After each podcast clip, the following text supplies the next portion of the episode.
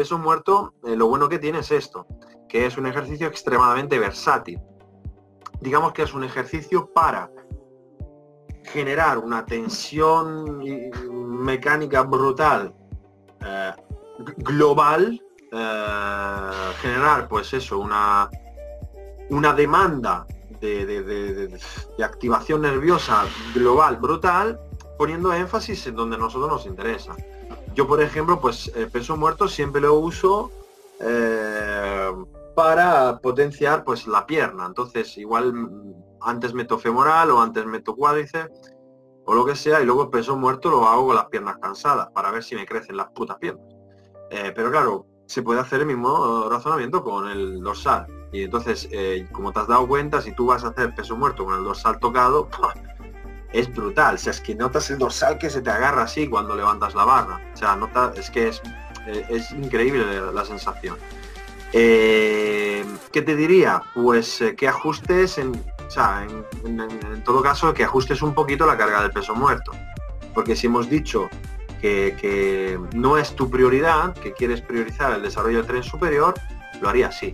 Si luego uno dice, no, es que me gusta mucho el peso muerto, me gusta mucho eh, seguir progresando en ese ejercicio porque me motiva, bueno, pues entonces cambia el orden, haz el peso muerto antes y haz la espalda después, ¿sabes?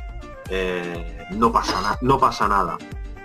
Pero la razón por la que en, algunas rutinas, en este caso, eh, la razón de invertirlo es esa, es que es a propósito, es que luego tú, ¿sabes qué pasa? Que es cierto que cuando estás fatigado, de mandarle al cuerpo uh, un ejercicio tan complejo, eh, es muy difícil.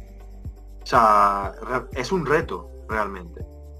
Pero es que la fatiga la fatiga es una herramienta demasiado poderosa para no usarla para obligar el cuerpo a generar crecimiento muscular en eh, músculos rezagados, eh, en, distritos musculares que nos cuesta activar, en distritos musculares que nos cuesta que crezcan.